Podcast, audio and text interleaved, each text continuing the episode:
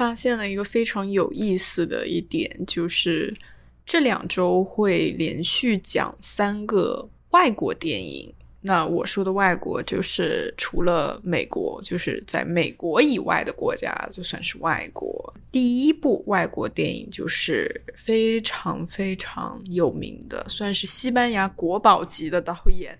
Pedro Almodovar，他的一个二一年的新片，所以还是把去年的电影放到了今年来讲。为什么？还是因为不知道为什么我这里的排片就是很奇怪，它明明是大概是在去年的十二月圣诞节前后上映的，但是在我这个地方就是到一月份一月二十几号这样这个时候才。正式的登陆院线，所以迟了大概一个月的时间，所以我这周才可以看到。那么一直非常期待阿玛多瓦的新作，因为我个人也是非常喜欢这一个导演。他这一个新作就是《Parallel Mothers》（Motherless Paralelas），中文名叫《平行母亲》。主演呢，也是西班牙国宝级的一位女演员 Benelope Cruz，非常非常有名的、非常漂亮的一位女演员。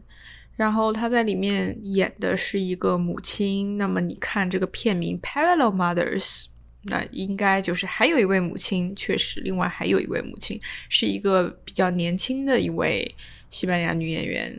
演的，然后这两位女演员就是在里面担当的主配角的角色，一个是母亲 Yanis，就是 Benelope。我感觉我用西班牙的这个发音发这个名字就有点奇怪，我还是用英文英文发音发吧。Penelope，她在这里面演的就是这一个主要的母亲 Yanis。然后，另外的这一位年轻女演员演的是另外一个母亲安娜。然后这里面还有一些母亲，安娜的妈妈 Teresa。反正里面就是基本上是一个 all female cast。这个是这个电影非常非常显著的一点，就是里面几乎所有都是女性演员，除了 Yanis 的，嗯，这个。就是他的伴侣，他孩子的爸爸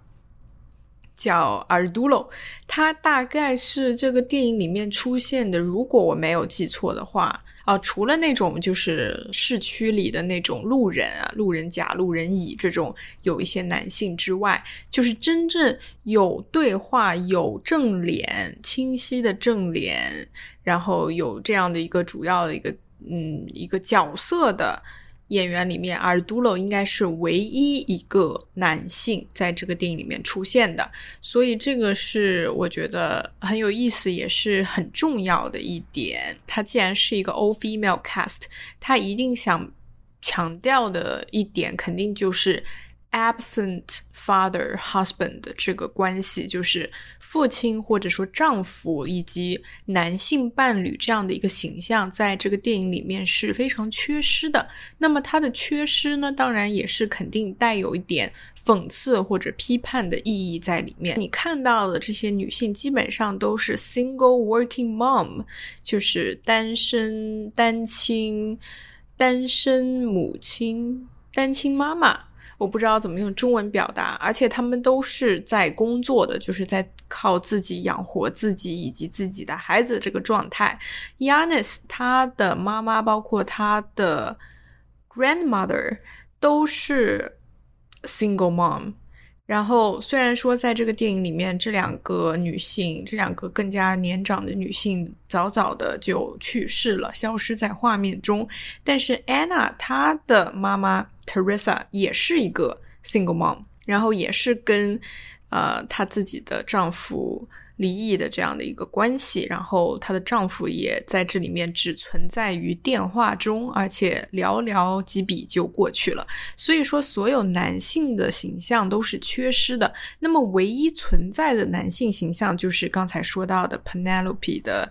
呃，演的这个角色的男性伴侣尔杜洛，他的存在，那他的存在绝对是最有讽刺意义的。那么，确实，呃，这个演员也是西班牙一个就是你会在各种影视西班牙影视剧里看到过很多次的一个男演员，非常的眼熟。然后他的形象就是经常是这种比较懦弱的，然后比较容易被操控的，然后非常摇摆不定，不是那种特别 masculine，呃，传统意义上 masculine 的这种男性的形象。然后他在里面演的呢，就是一个这种，就像是他的这个 typecast 一样，就是他演的是一个他有自己的妻子，但是呢，他想跟他妻子离异，但是在没有离异之前就找上了 Yanis Penelope 演的这个角色，然后跟他发展关系，然后怀了孕，生了孩子，但是在怀孕的过程当中，他就明确的跟 Yanis 说。呃，我现在不想要这个孩子，因为我不想在我妻子，因为他妻子现在正在化疗的过程当中。他说我不想我妻子在化疗的过程当中告诉他这样一个消息，可能对他不太好。所以亚尼斯他就说：“OK，那我自己带。呃，我不想跟你现在有任何关系了，我们就断绝关系。但是这个孩子我要留下来。所以说他们的关系就是这种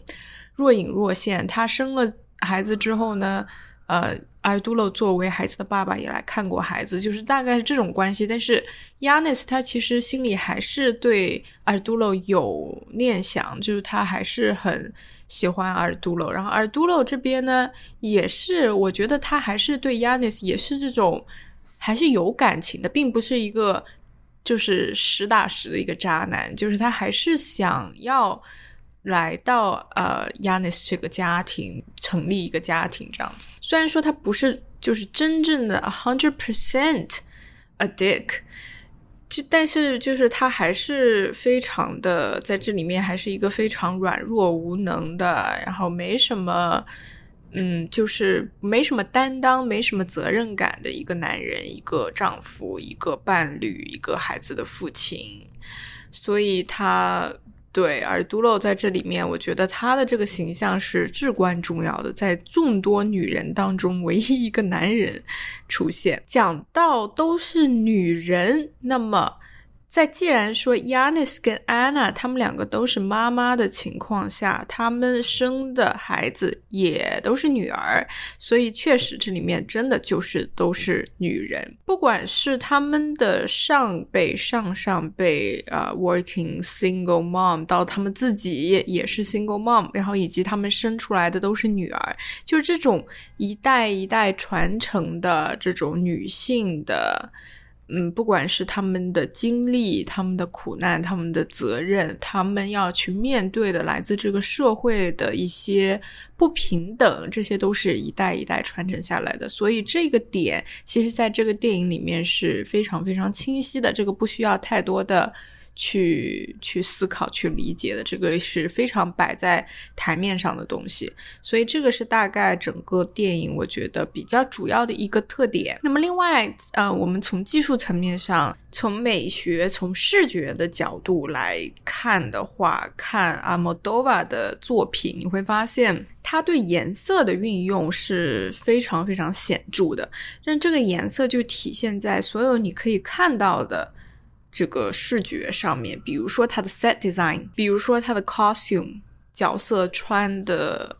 所有服装的颜色，以及它里面所有 prop，也也就是服道化，其实，然后包括它的场景设计，就所有美术上面的东西，阿莫多瓦它是。呃，一直在他的电影作品里面是贯穿始终的，就是它的颜色总是会喜欢选用那种 pop color，就是你看到这种 pop color 的东西，就是很鲜艳的，然后饱和度很高，然后对比度很高，非常亮的这种颜色啊，他特别喜欢用红色，然后以及那种大黄啊、大绿啊。大蓝啊，就这种冲突性很强的，然后都是非常正的那个颜色。他喜欢用这种颜色去充满他的整个视觉画面。然后你一看到这种颜色的出现，你就可以 tell 这个就是一个阿莫多瓦的作品，所以我觉得这个在他的导演风格里面是尤其的鲜明的，就有点 fantasy 的那种感觉，但是它还是 based on realism，就他在现实主义的基础上给他了一层。这个拉丁美洲的这个魔幻现实主义的感觉，包括在这个电影里面也是有体现的，就是它的这个颜色。它其实就是在让观众想把我们的注意力拉到它的所有的这些形式上面，这些形式，这些在演员的周围的这些环境，都对整个剧情、整个作品尤其的重要。我们并不是只是 focused on their dialogue，并不是只是听他们在讲什么，看他们在做什么，而是我们要关注的是他生活、他的这个周围。而不仅仅是他们本身去关注这个他们所存在、所生存的这个环境。那么还有一个阿莫多瓦作品里面的特点，就是他对于性别或者说性向的讨论，一个 sexuality 的一个 discussion。他的电影里面的 sexuality 都是 flexible，都是 flowing 的，就是它是 interchangeable 的，就是它。并不是一个 fixed 的 idea，它并不是说啊，你是男人，你就一定是男人，你就是喜欢女人；你是女人，你就只是女人，你就只是喜欢男人。这个跟他自己本身的这个 sexual orientation 有关，所以他在里面会加入很多同性或者说是 queer theory 的这种特点。他的这个性别并没有那么的。固定在他作品里面，他的表达来看，他觉得这个性别是非常的随意的，他并没有觉得这是一个事情，就是。在这个电影里面，他也是体现了，就是不管说 Yanis 他一开始是非常非常喜欢 Ardulo，还是怎么回事，就是他们两个都是母亲，那么他们一定跟男性发生过关系。但是后来这两个女人，她们自己两个人发生关系，而且他们的发生关系就不是一个非常非常重要的事，并不是说，哦哇，他们竟然。哦，原来他们喜欢彼此啊！就是你不会有这种震惊感，他一切都非常的行云流水，非常的自然的就到达了那个阶段。就是他并没有把这个事情当做一个整个电影里面的一个重点来讲，就只是两个女人，她们可能互相在一起生活，然后产生了感情，或者说他们彼此理解以及同情彼此的这个处境，然后。互相发现两个人可以彼此安慰，互相安慰，然后一起成长，就只是这么简单的就到了这样的一个阶段。但是可能对于很多大部分人来说，这都是可能是一个奇情的一个片段。但是其实对于他来讲，或者说他在整个电影里面的，你看到他的表达，你他是怎么去处理这两个人第一次亲吻。第一次发生亲密关系的这个片段，你会发现他并没有大笔墨的去聊这个东西，以及他们在发生关系之后的所有感情的走向，他都没有把这个作为他的一个着重点去展开。所以我觉得他对于这个关系是非常的淡化的，他把这个东西没有说把它。哦，当做一个这个电影的重点来展开，就是这不是一个。对他来讲不是什么大事，所以说他也想让观众去通过他的传达去理解，说人与人之间的关系也许就只是两个人产生了感情，并没有说只是异性之间的关系才是一个正常而自然的一个过程。他想把同性之间的或者说一些 queer 的感情都把它变成一个非常理所当然很。自然很生活化的一个东西，所以我觉得这一个他处理的是非常巧妙的。然后另外，我觉得还是讲一下它的这个主题，也就是我刚才其实略有提到，它其实是一个 female centered 一个电影。然后它里面，它非常着重的去。赞颂或者说去去欣赏的，就是女性的一种坚韧。女性作为在在这种社会本身就不平等的情况下，作为一个 single working mom，他们对孩子的那种付出、那种爱、那种非常真挚的感情，以及他们可以自己去撑起一个家，去 earn a living for their children for themselves，就是他对于这种。女性的坚强、坚韧，她们的独立，她在这里面是大笔墨的去歌颂的。然后她在里面也是强调了说，这个现实对于女性有哪些不公，有哪些阻拦，然后有哪些困难。就她在里面对 reality 的这个这个刻画，她并没有说。把这两个女人写的有那么惨，但是她在里面非常真实的去表达了一些女性作为 single working mom 她会遇到的一些问题，比如说她她自己要工作，但是孩子要送去 daycare，然后。而且那又要接孩子，就是那 daycare 又需要付钱，对不对？就是他很多这个家里的这些琐事都是需要他自己来操劳。然后他这里面有哪些牺牲？就是他为了这个孩子，为了能够给孩子足够的母爱，让孩子在一个足够有爱的环境下，一个足够健康的环境下成长，他要做出哪些牺牲，以及他要面对哪些困难，才能去。嗯，去跨越这个挑战。比如说，举几个例子，Yanis 他是一个 photographer，他是一个摄影师。然后他在这里面，就是他面对的问题，就是他家的这个保姆，呃，他他的保姆呢是就是负责他家就是 cleaning 这方面的事情，然后他还需要。就是雇一个 babysitter，但是他原来这个 babysitter 呢又不是很负责任，那么他又要换 babysitter，对不对？他自己没有办法，就是他因为他要工作，他没有办法来来这样全天候的去照顾孩子。然后晚上呢，他又要这孩子又经常哭，然后导致他睡得不好，然后他白天又要工作很长时间，然后。他后来又找了一个 daycare，然后又要送去 daycare，然后又要去上班，就是整个这个这个过程是非常繁复的，非常困难的。但是他并没有诸多的抱怨，他一直是在一个解决问题的一个阶段。那么他还展示了另外一种母亲，就是 Anna 的妈妈 Teresa，她是一个。演员是一个 theater 的戏剧的舞台的演员，然后他其实在这里面，他是一个传统意义上来说不那么负责任、不那么成功的这样的一个母亲，因为她把自己的事业 prioritize over her child，就是她。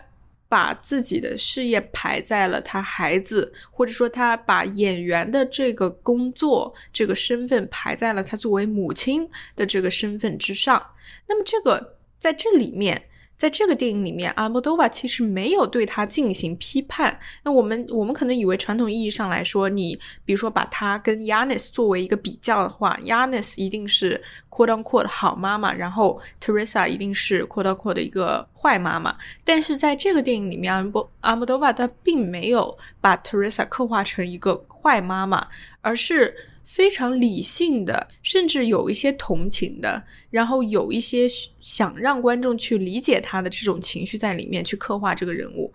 他把 Teresa 的这种他的这个 dilemma，就是他道德的这种困境，非常清晰的展示给观众。就是他本身，他他对演员这个事业的热诚，在这个电影里面是有非常多的展现的。他就是。他一直在讨论的就是演员的这个工作，他一直想要追求的就是更加成功的一个演员的一个事业。然后他他作为母亲，还是他之后作为一个 grandmother，对于他女儿的女儿来说，就是他都不是一个那么去注意他在这方面做的有多好的一个。女性，她更是一个事业型的，但是她后来，她有在跟 Yanis 就是坦白说，其实她非常对不起自己的女儿，但是她没有任何办法，就是她把演员的这个工作确实是排在了她孩子之上，但是在这个电影里面，她并不是一个坏人，她只是一个不那么。一样的母亲，阿莫多瓦，他想让你理解的是，Teresa，她只是做出了另外一种选择而已，并不代表说她一定不是一个好母亲，她只是更加的，嗯，我们说更加自私了一点，但是可能这个确实就是他的选择。母亲这个身份并不一定是要被 prioritized 的，你也可以像他一样去追求自己的梦想。你确实对这个孩子，你肯定是有歉意的，你肯定是需要你去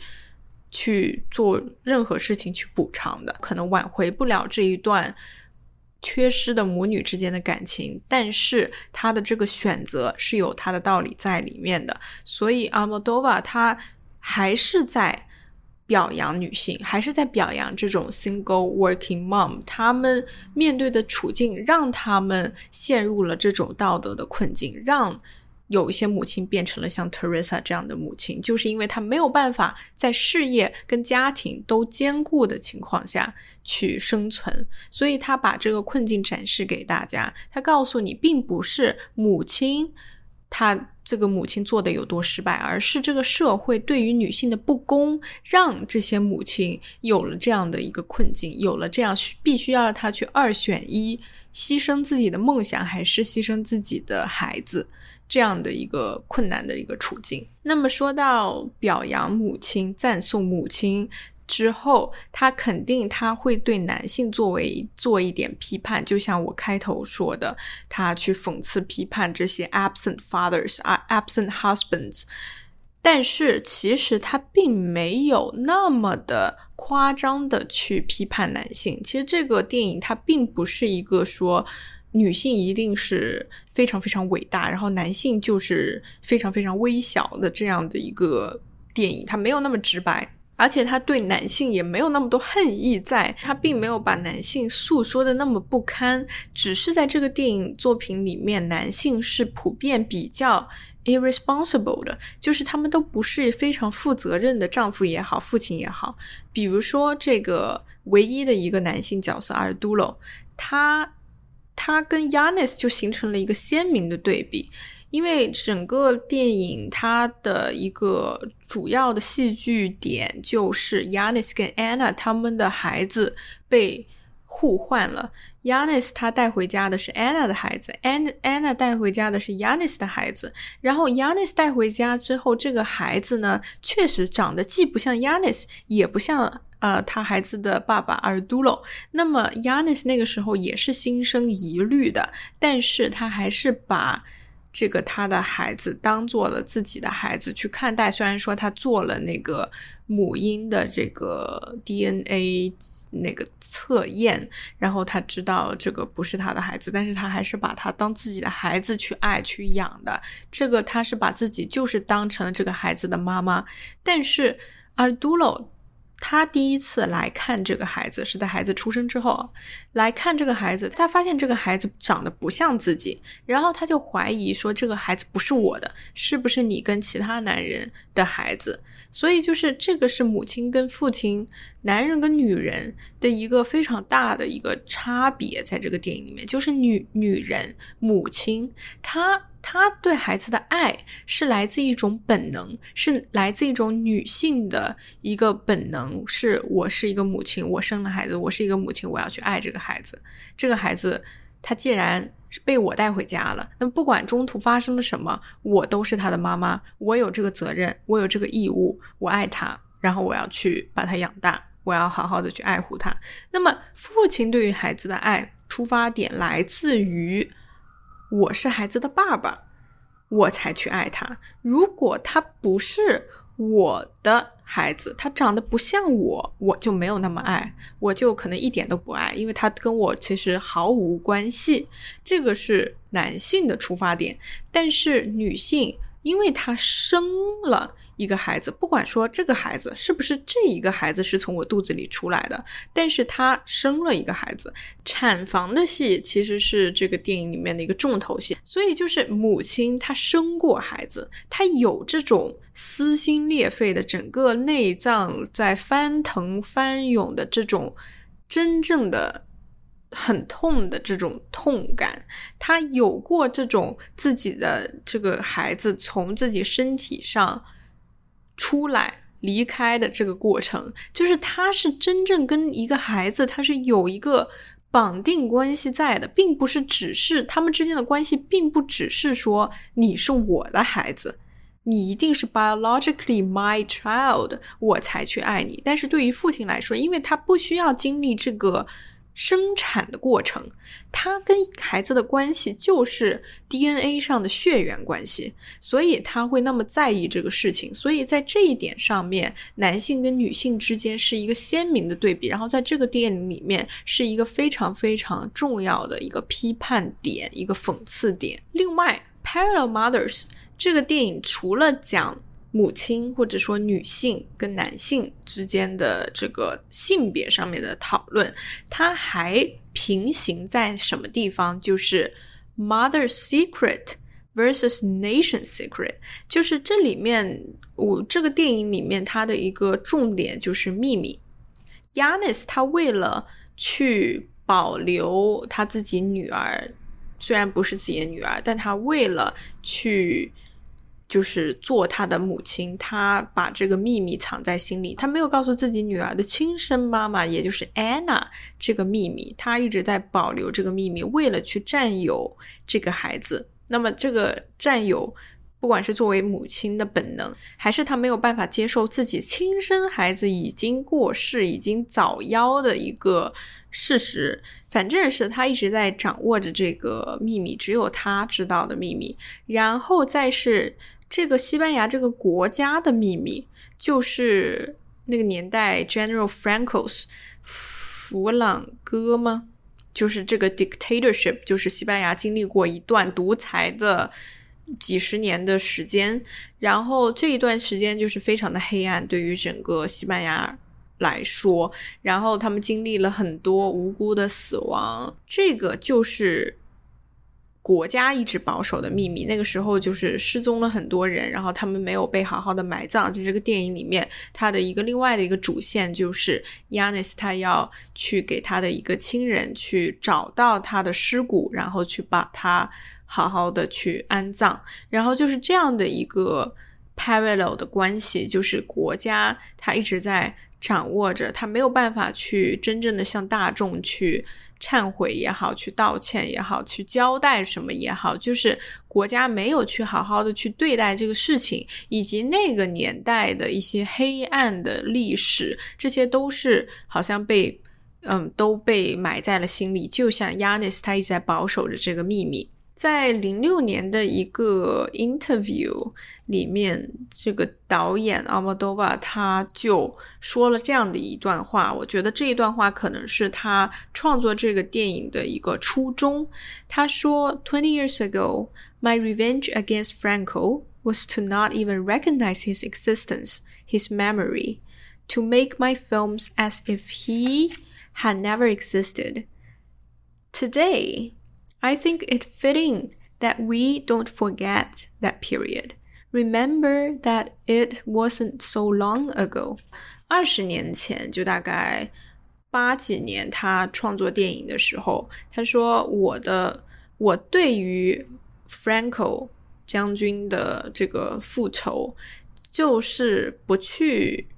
不去承认他的存在，就是我想要去完全的。”就是 deny，我想完全否认它的存在。现在今天，我认为我们不应该忘记那一段历史，那一段黑暗的屈辱的历史。我们应该记住的是，它其实离我们很近。就是他，他这个对话，就是说他的整个电影的创作都。都发生了改变，就随着他观念的变化。以前他觉得我应该去 deny 他的 existence，但现在我觉得我们应该做的是，我们应该去认识到、去面对这一个事情，去承认它。我们去承认这个真正发生的真相，然后我们应该让所有人也都铭记、去记住曾经发生过这一段事情。这一段话其实也跟。整个电影里面，Yanis 他的走向就是他是怎么去面对他这个所谓的真相，他不想面对的真相，就是他一开始是 deny 的，就是他想要说，OK，我就我就当做我就是他的妈妈，我他就去换了他的原来电话号码，他不想让任何之前认识的人找到他，他就想重新就开始做一个新的人，想要做这个孩子真正的妈妈。所以他一开始是一个逃跑、逃避的一个否认的一个状态，但是后来他实在是。没有办法去 keep it secret，就是他被自己的这个道德意识、他的这个良心 conscience 所折磨，他很难去继续去保守这个秘密。所以呢，他就向孩子亲生的母亲、他的朋友 Anna 去袒露了这个秘密，去承认了自己。做错的事情，然后去承认自己其实并不是这个孩子亲生的妈妈，然后应该这个孩子应该去和自己亲生的妈妈团聚。所以他到最后，他面对了这个真相，然后这个就是他整一个故事的过程。那么也是阿莫多瓦他在整个创作观念的改变的整个过程，他一开始想要否认。呃，Franco 的存在，然后到后面他想要去面对这个事情，因为这是真相，这个是真实发生过的事情，我们每个人都应该去面对。然后，其实他在这个电影里面这一个心路历程，其实也是他对于整个国家或者整个国家的人民所提出的一个期望，提出的一个。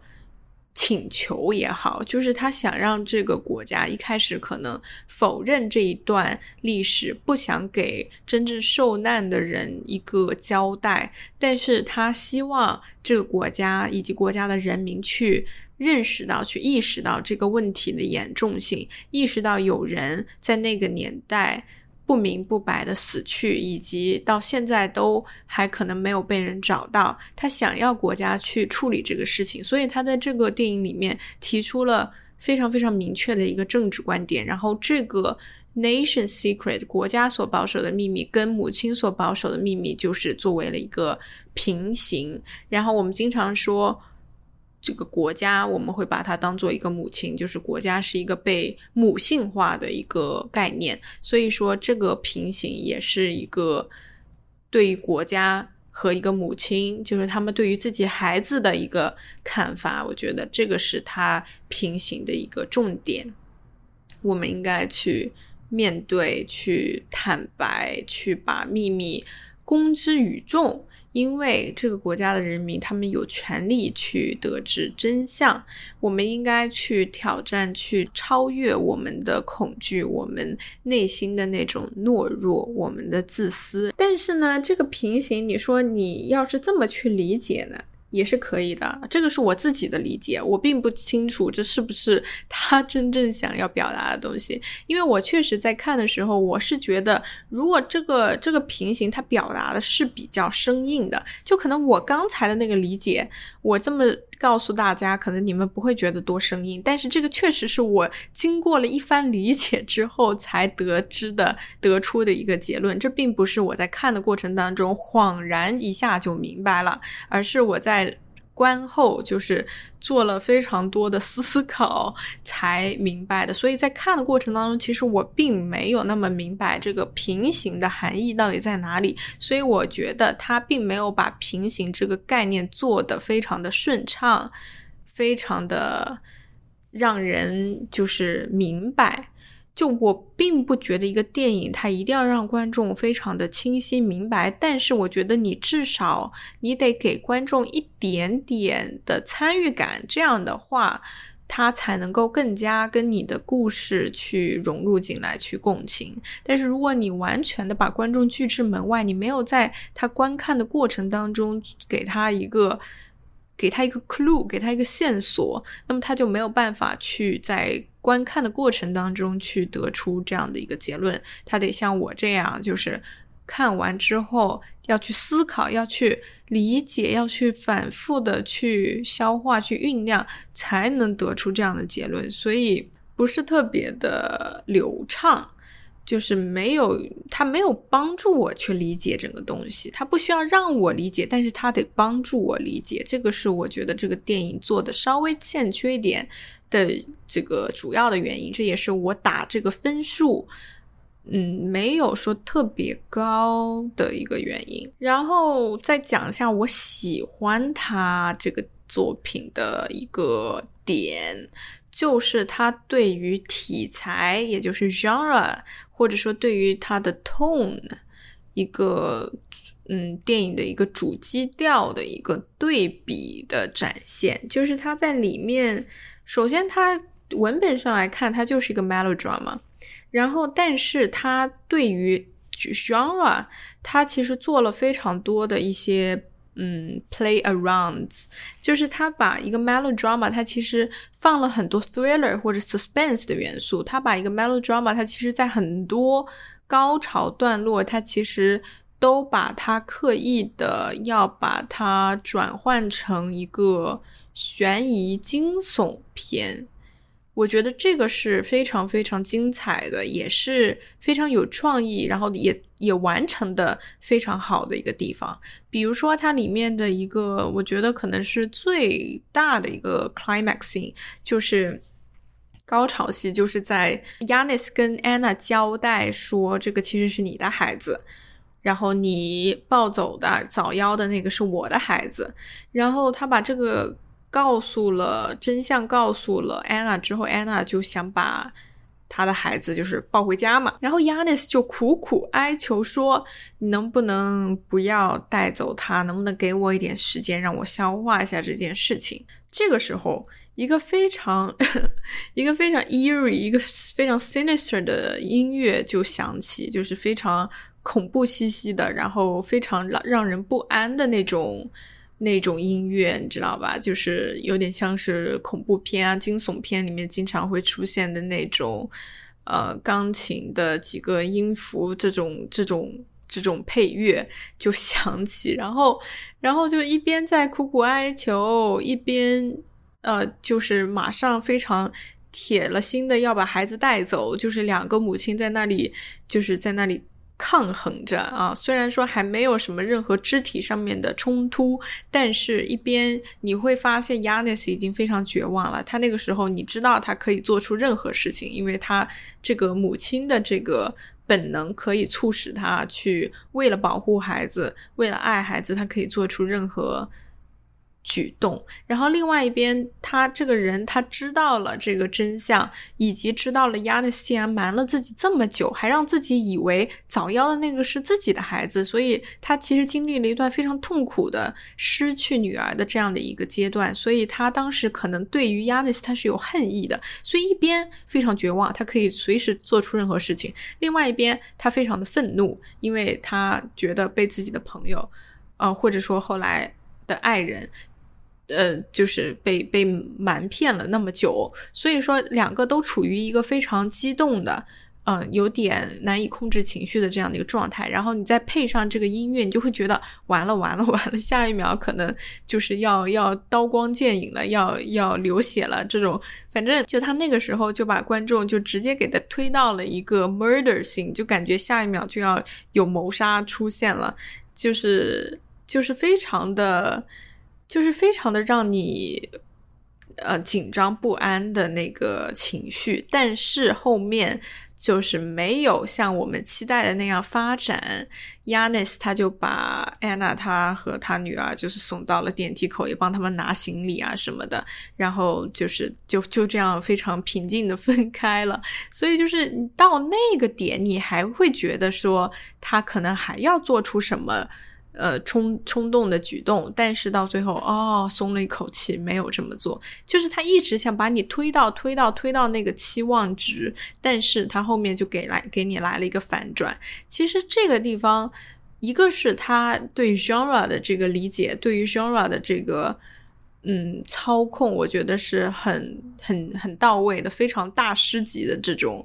这种玩法，然后另外一个，他也是在强调主题，还是在歌颂母亲的这种母爱，他的这个伟大，他的这种无私，他的诚实，他的善良，就是他到这一刻，就是他。可以做出任何出格的举动，但是他没有。他为了爱这个孩子，他选择了把孩子交给他的亲生妈妈，因为他觉得这样对于孩子来说是最好的。他不想因为自己的自私而呃，妨碍了女儿跟她的亲生母亲相认团聚这个过程，所以她不管再痛、再舍不得、再难受，她也要去做出这样的一个决定。所以他到后来到这一刻，还是在不停的强调说母亲的伟大。所以。我觉得这一个片段是完成的非常非常高潮的，非常非常好的。所以总体来说，阿莫多瓦的这个作品《palamother》并不算是阿莫多瓦，我觉得。他做的最好的一个作品，可能是因为他这里面有太多他想要表达的东西，然后他并没有找到一个最好的表达方法。我说的就是在刚才，呃，就是跟国家跟母亲之间的这个平行关系里面，我觉得这并不是一个最好的表达方法。然后再是，我觉得他太想去表达一些他可能压抑了很久的一些想表达的东西。然后就是太多的这个复杂的东西掺和在里面了，它其实完全可以只聚焦在母亲的这一个点，而不需要去嗯囊括太多关于国家的那个事情、政治的一些东西，因为我觉得这个关系就是因为在很多情况下，作为一个。外国的观众并不是参与到西班牙那一段历史的，并不是在那一个环境下面长大的一个外国观众来说，可能没有办法那么的去共情这一段政治国家。我们可能就只能去跟母亲这个关系去共情。那么国家的这一段，可能跟西班牙的观众可能更加的能够联系在一起。但作为外国观众，可能当我去看到。一个那能让我那么投入的，让我那么共情的这一段母亲的故事，然后突然要把我拽出去，拉到了一个这个比较生硬的这一段国家政治上面的话题，就会让我有种，哎呀，差一点点要被母亲这一段给打动了，但是又突然我被拉出去了，我突然又被放到了一个非常理性的一段。这个故事当中去，所以就是稍微会有一点点的冲突，然后没有那么的能能让我投入，这整个感情线就是没有特别的连贯，会有种断断续续的感觉，就感觉差一点点要被打动了，但是后来发现。又被拉出去了，但是总体来说，它还是一个非常真挚的、很真诚的一个作品。它里面有很多他真正想要表达以及非常希望表达的东西，所以就是还是能够看到这个电影里面还是有很多这个很专业、很精良的一些制作，然后也是保留了它。阿莫多瓦他自己非常独特的风格，以及他很多电影里面都重复出现的主题，所以总体来说，《p a l a Mothers》它作为我去年非常非常期待的一个作品，它并没有让我失望。虽然说也没有达到阿莫多瓦的一个他真正应该有的水平，但是它确实不是一个让人失望的作品。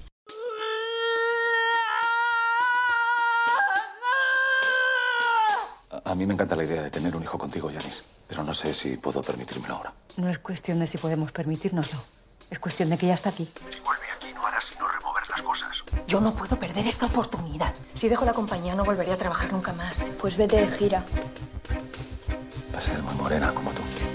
Es muy morena. En caso de duda, la única solución es hacerse una prueba. Yo no tengo dudas. Pero yo sí. mi amor. ¿Qué es esto? Cada vez la veo más étnica, ¿eh? Yo solo me acosté con Arturo. Pues entonces esa de tu padre. Uy, esos barquillos. El tiempo que hacía que no los veía. Oye, ¿tú has pelado patatas alguna vez? ¿Me estás ofreciendo que trabaje aquí? ¿Y qué tengo que hacer? Pues cuidar de Cecilia y de la casa. Bueno, yo encantada de fotografiar zapatos y cinturones. Hija, me da cosa que tú eres demasiada fotógrafa para esto. Pero necesito trabajar. Los actores son todos de izquierdas. ¿Y tú de qué eres? Yo soy apolítica.